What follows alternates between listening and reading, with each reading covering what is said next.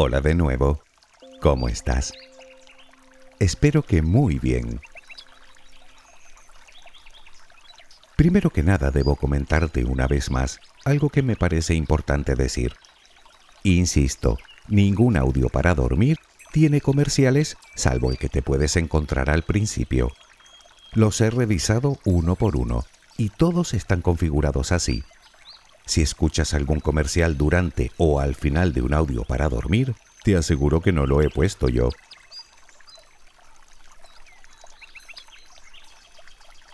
Dicho esto, metámonos de lleno en el tema de hoy, la amistad. Sé que habrá alguien por ahí diciendo ya era hora, porque me lo lleva pidiendo ni se sabe. En ese caso solo cabe disculparme y naturalmente darte las gracias por tu paciencia. Aunque también habrá gente preguntándose qué les puedo decir yo sobre la amistad que ellos no sepan. Pues mira, francamente no lo sé. Puede que nada. O tal vez te sorprendas. En cualquier caso, hablar de la amistad puede parecer una banalidad, pero no lo es, ni remotamente. Más bien todo lo contrario, pues en realidad es hablar de uno de los pilares más importantes para nuestro bienestar emocional y físico. Y por una razón bien simple, somos seres gregarios. Y eso es algo que llevamos impreso en nuestro ADN desde tiempos inmemoriales.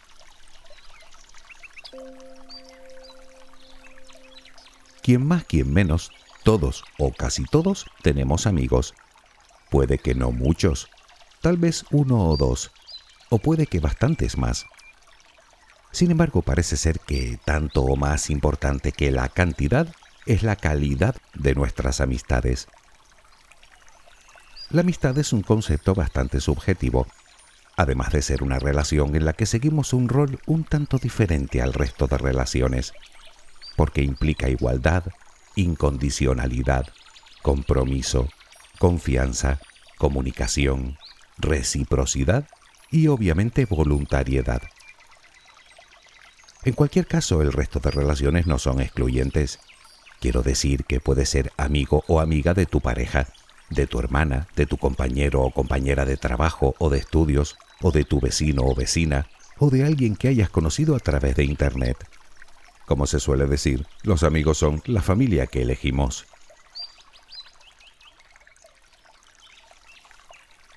La ciencia lleva bastante tiempo estudiando la relación que existe entre la felicidad y las relaciones sociales, y todos los estudios evidencian lo mismo. Las personas que gozan de más relaciones de amistad obtienen una puntuación más alta en sus niveles de felicidad. Aunque esto nos lleva a una pregunta. ¿Esa persona que presume de tener 5.000 amigos en las redes sociales debería ser muchísimo más feliz que otra persona que solo tiene uno? ¿Podemos tener, como dice la canción, un millón de amigos? Pues parece ser que ambas preguntas se contestan con un no.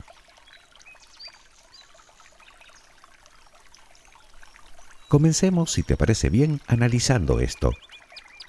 Resulta que recientes investigaciones han revelado que la interacción humana tiene sus límites. Nuestro cerebro solo tiene capacidad para gestionar entre 100 y 250 relaciones y ojo, que no hablamos solo de amistades, sino de relaciones en general. A su vez, ese número se puede subdividir en varios niveles, dependiendo de la cercanía emocional que tengamos con cada persona. En el primer nivel se sitúan los amigos más íntimos, cuya cifra, según el estudio, se estima en 4,1 amigos de media. En el segundo nivel aparecen las buenas amistades, digamos, con un total de 11, el tercer nivel ocupa casi 30 relaciones y en el cuarto y último todas las demás. Con el paso de la edad, obviamente nuestro círculo de relaciones aumenta, pero también disminuye el grado de conocimiento e intimidad que tenemos con ellas. Así pues, volviendo al tema de las redes sociales, de esos 5.000 amigos, ¿cuántos podríamos considerar verdaderos amigos? ¿Dos? ¿Cinco? ¿Diez? Lo que sí parece claro es que a tenor de las estadísticas, al menos 9.950 son del cuarto nivel. O dicho de otra manera, la mayoría no llegan ni a simples conocidos. En cualquier caso, lo que no está tan claro es por qué muchas personas se empeñan en acumular más amistades de las que pueden gestionar. ¿Qué es la amistad? El diccionario de la lengua española dice sobre la amistad afecto personal, puro y desinteresado, compartido con otra persona, que nace y se fortalece con el trato. Supongo que no te he dicho nada nuevo, pero ¿por qué son tan importantes para nosotros? Bueno, como comentamos antes, somos seres gregarios, concebidos para vivir en manada. De hecho, la cooperación ha sido vital para nuestra supervivencia como especie.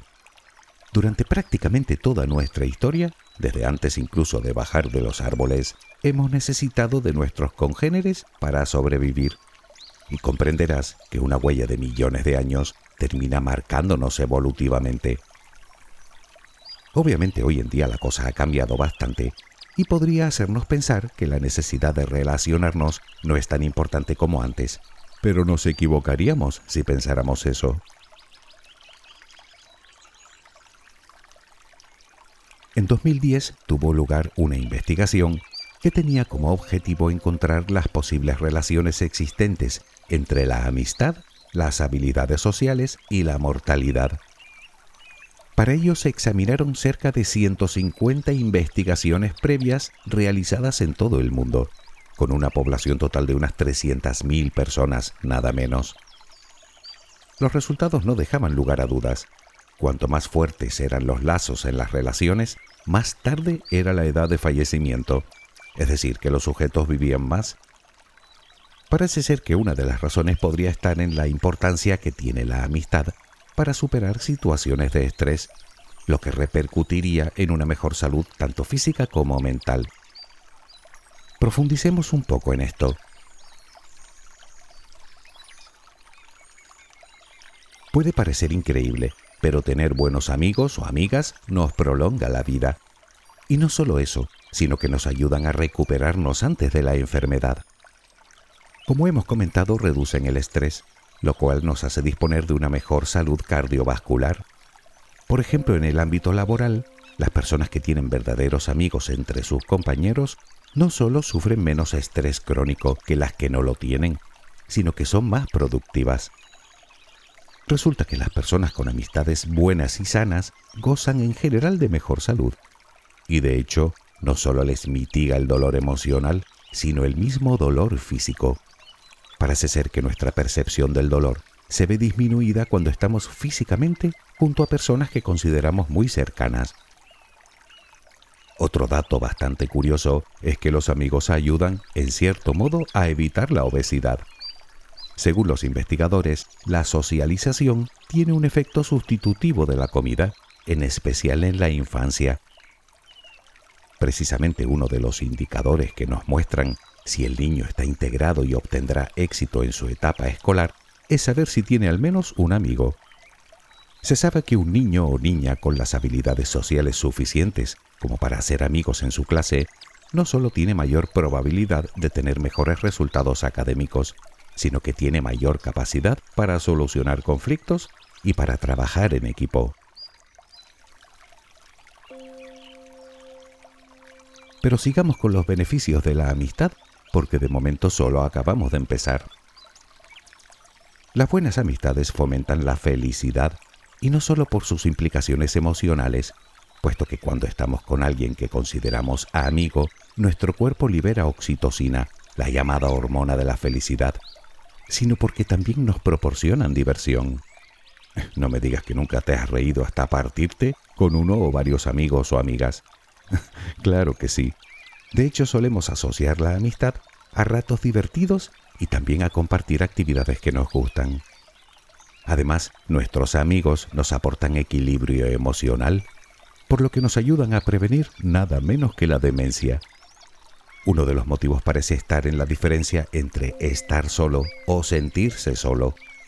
Quiero decir que las personas que gozan de buenas y sanas amistades rara vez sufren el desagradable sentimiento de soledad y todos sabemos que no sentirse solo es una sensación de lo más reconfortante.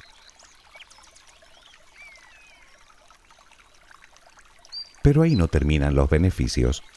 La amistad favorece el desarrollo de nuestra autoestima y nuestra confianza, sobre todo porque sentir su apoyo nos proporciona cierto grado de seguridad y protección, cosas que tal vez no tendríamos sin ellos. Asimismo, favorecen la toma de decisiones, simplemente porque ellos nos pueden hacer ver otros puntos de vista y ofrecernos otras perspectivas que de otra manera podríamos no detectar. Los amigos favorecen el crecimiento y el desarrollo personal, además de la integración social, lo cual fomenta en nosotros el sentido de pertenencia a una comunidad, por lo que aumenta nuestro nivel de motivación y positividad. Además, la amistad nos enseña valores como la lealtad, la honestidad, la sinceridad y nos ayuda a ser más empáticos. Y por si todo esto fuera poco, favorece también algo importantísimo para sentirnos a gusto con nosotros mismos, la autenticidad, es decir, sentirnos libres para mostrarnos tal y como somos.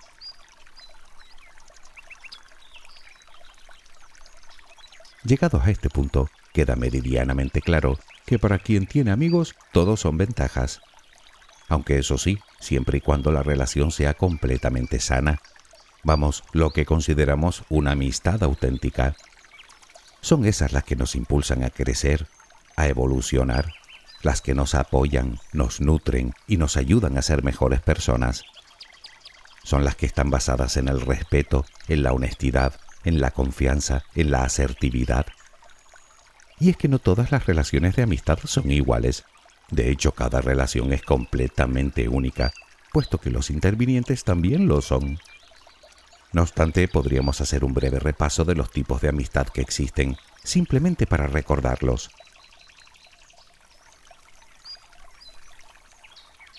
En primer lugar, naturalmente, tenemos a los amigos íntimos. En muchos casos existe la figura del mejor amigo. Luego están los amigos o amigas de la infancia, aquellos con los que crecimos. Por otro lado tenemos al amigo o amiga, como se suele decir, con derecho a roce, con quienes además de la amistad nos une una fuerte atracción física. También tenemos al amigo imaginario, algo más común en niños con ciertos problemas de relación o en adultos con algún trastorno. Tenemos también a las amistades virtuales, a las que conocemos exclusivamente en el entorno virtual, aunque eso no implica que no pueda convertirse en algo más íntimo. No sería la primera vez ni la última. Pero hay más. Están los amigos de fiesta, esos que te encuentras de vez en cuando y que parece que se conocieran de toda la vida, pero que cuando la diversión termina ninguno vuelve a saber nada del otro. Tenemos a los amigos de la familia. También se habla de los amigos intermitentes, que son los que aparecen durante una temporada y vuelven a desaparecer otro tanto. Otro tipo de amistad que se asocia sobre todo con el sexo femenino es el llamado amigo protector. Es aquel que actúa como una especie de guardaespaldas, adoptando en ocasiones el rol de padre. claro que a veces el trasfondo es que le gusta a su amiga.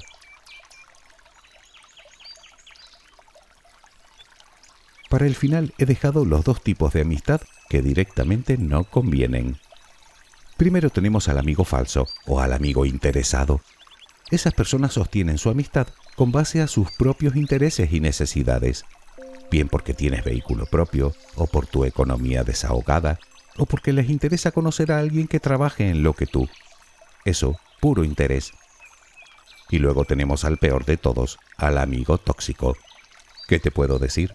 Son aquellos que toman todo lo que pueden de ti, pero que nunca corresponden con equidad, los que a veces ni siquiera te aceptan como eres. Vamos, tóxicos. Y ya sabes lo que hay que hacer con la gente tóxica, ¿verdad? Entre más lejos, mejor.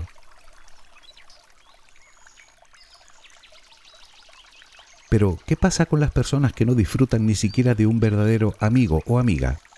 Porque hay personas a las que les cuesta tanto entablar relaciones de amistad bueno, debemos ser conscientes de que construir relaciones íntimas, aunque nos parezca algo bastante natural, es un proceso que para muchas personas es todo un reto, sobre todo para las personas que no disfrutan de muchas habilidades sociales. No obstante, existen otras razones por las que se da dicha circunstancia. Una puede ser la propia personalidad. Tal vez sea una persona demasiado dependiente, o demasiado controladora, o demasiado dominante, o demasiado egoísta, o demasiado indiscreta, o demasiado desconfiada, o demasiado insegura, alguien que siempre se ve inferior a los demás, lo cual le impide por un lado profundizar en la relación y por otro mostrarse tal y como es. Naturalmente también existen ciertas circunstancias que pueden obstaculizar la creación de amistades íntimas, problemas de comunicación, problemas de lejanía geográfica, problemas de tiempo, incluso ser nuevo en algún lugar y encontrarse con grupos cerrados que impiden el acercamiento.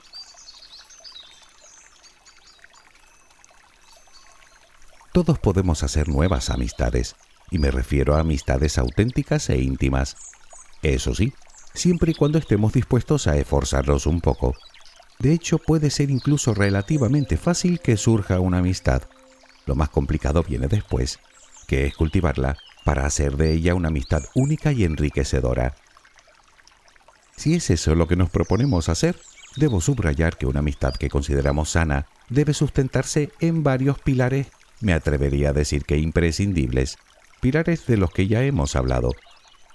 El primero es sin duda la aceptación, aceptar al otro tal y como es, con sus cosas buenas y sus cosas menos buenas.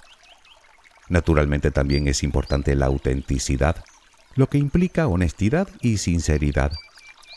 Tampoco podemos olvidar la tolerancia o la asertividad, es decir, transmitir lo que queremos comunicar de buena forma, tanto si estamos de acuerdo como si no, lo cual deriva en otro valor fundamental, el respeto, aunque este a mí particularmente se me antoja absolutamente vital para cualquier relación.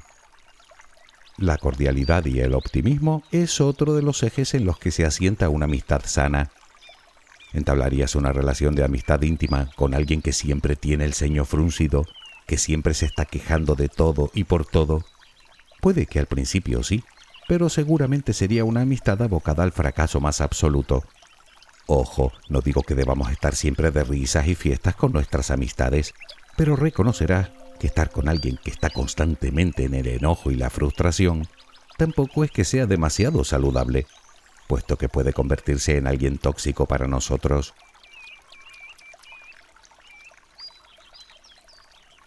Probablemente seas una persona que goza de muchas o pocas, pero siempre sanas y buenas amistades, lo cual me parece fantástico. Lo único que puedo recomendarte es que las cuides bien, que los buenos amigos no abundan. O por el contrario, puede que no sea así, y quieras iniciar alguna relación de este tipo. Bueno, obsesionarse con el amigo perfecto es perder el tiempo. Y si bien con la edad es verdad que nos hacemos más exigentes a la hora de elegir nuestras amistades, tampoco se trata de elegirlo como el que elige un plato en un restaurante. Quiero decir que no existen los amigos perfectos, existen los amigos y punto. Lo que es perfecto es poder contar con ellos. La amistad surge o no, y como comentamos antes, cada relación es única en tanto en cuanto las personas también lo somos. Sin embargo, esto no quita para que podamos poner en práctica una serie de recomendaciones que nos ofrecen los expertos para, digamos, abonar el camino, por así decirlo.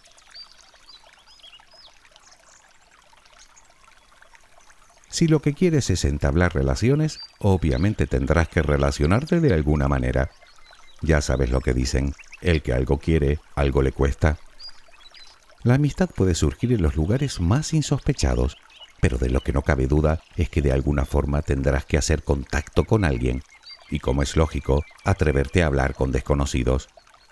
Posibilidades tienes infinitas. La pregunta en todo caso sería cómo lograr construir nuevas y sanas amistades y sobre todo, cómo averiguar si esa persona es afín a nosotros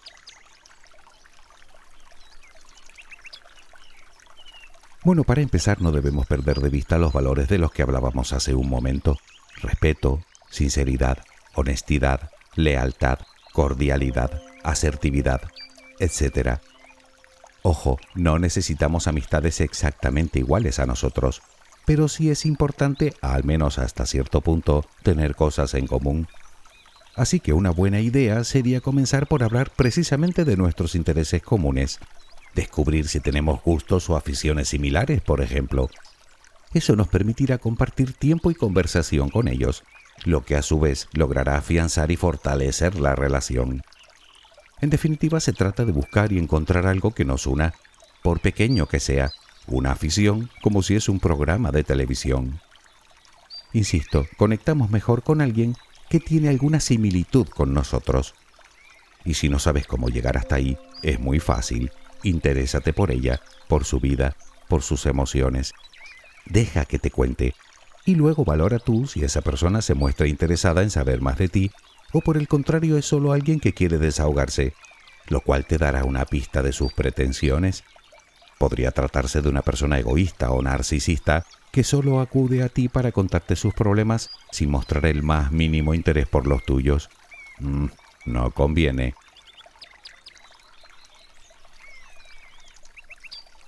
Otra buena prueba para determinar si podemos ser amigo o amiga de esa persona es abordar temas que puedan ser controvertidos.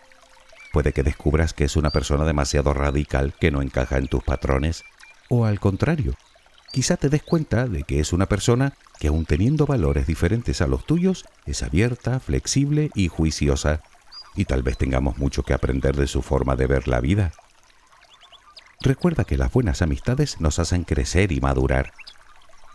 Otra cosa que se recomienda es mostrar nuestra vulnerabilidad. Es una faceta que tendemos a esconder a toda costa con el fin de protegernos contra el daño que nos puedan hacer sin embargo, la ciencia dice justamente todo lo contrario. Se ha demostrado que mostrándonos vulnerables podemos crear vínculos muy fuertes y en muy poco tiempo.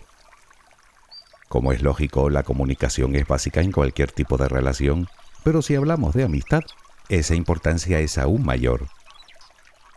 Y por último, como recomendación, fíjate en cómo esa persona trata a los demás, a sus otras amistades o a su familia esto nos puede dar la pista que necesitamos para valorar si esa persona merece la pena tenerla o no como amigo o amiga. Por ejemplo, una persona que critica a todo el mundo a sus espaldas, ten por seguro que también te criticará a ti cuando no estés presente. Y si con todo al final resulta que es esa persona la que llevamos tanto tiempo buscando, es vital mantenernos relativamente cerca de ella, porque también se sabe que la proximidad física es básica para consolidar y solidificar una amistad.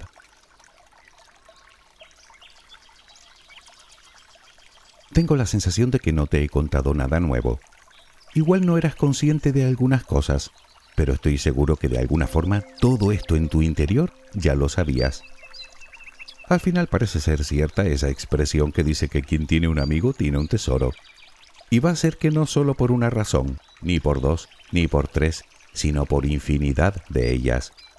Y de hecho te doy una más, y es que cuando compartes la felicidad con un verdadero amigo o amiga, la felicidad se multiplica por dos, mientras que cuando compartes tu dolor, este se reduce a la mitad. Pero bueno, seguro que eso también lo sabía, ¿verdad? Espero que tengas una luminosa jornada. Hasta muy pronto.